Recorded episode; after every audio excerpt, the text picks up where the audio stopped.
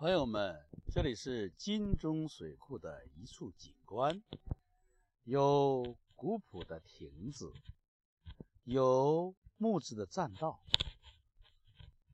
让人置身其间，感觉到一分静谧，一分休闲。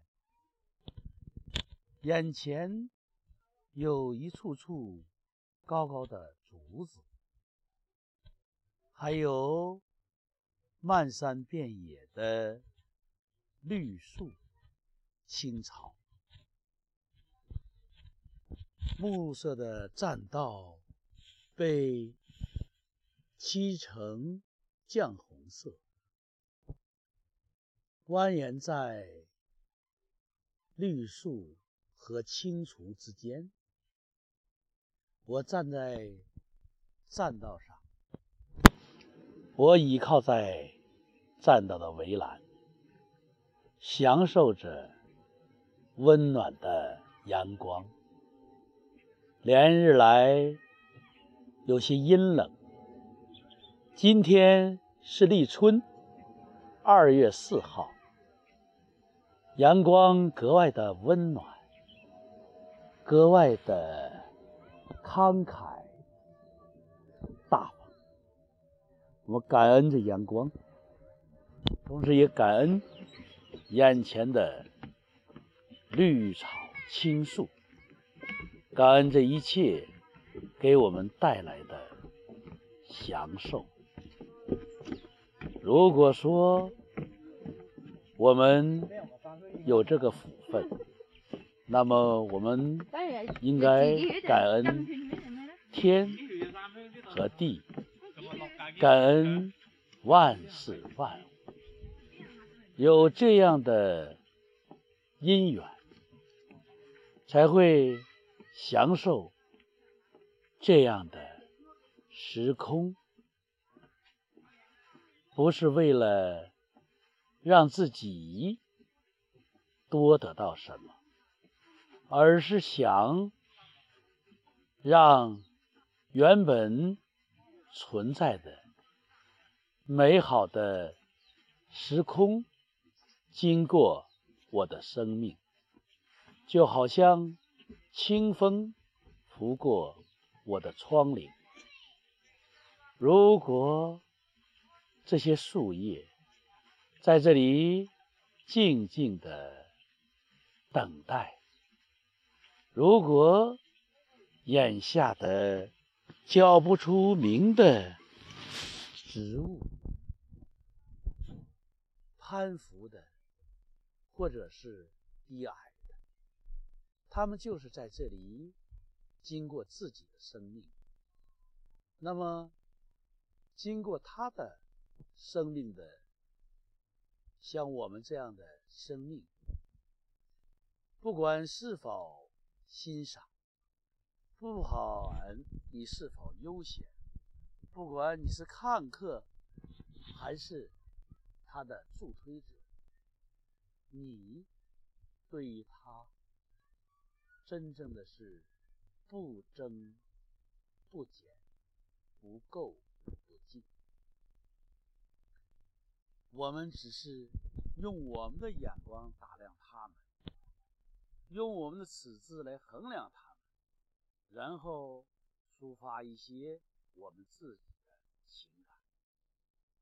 当然，在书法之中，如果能和它相连接，能够讴歌它的存在，能够赞颂它的姿态，那么这也许对他有一些意义，因为这是对。生命的礼赞，是对生命的欣赏，这应该成为生命的畅想曲中最辉煌的乐章。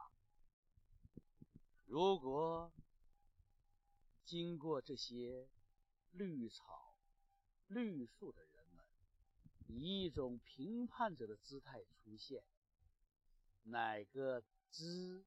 长歪了，哪个叶枯萎了，这些草卑微下贱。